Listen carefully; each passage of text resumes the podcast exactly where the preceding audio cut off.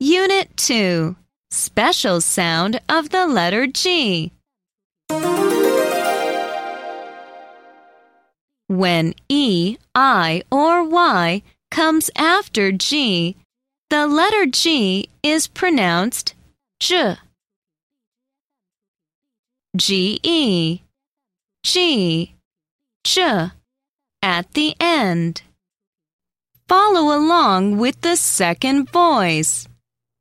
Age, age, cage, cage, page, page, rage, rage, huge, huge, large, large, forge, forge, George, George, change. change.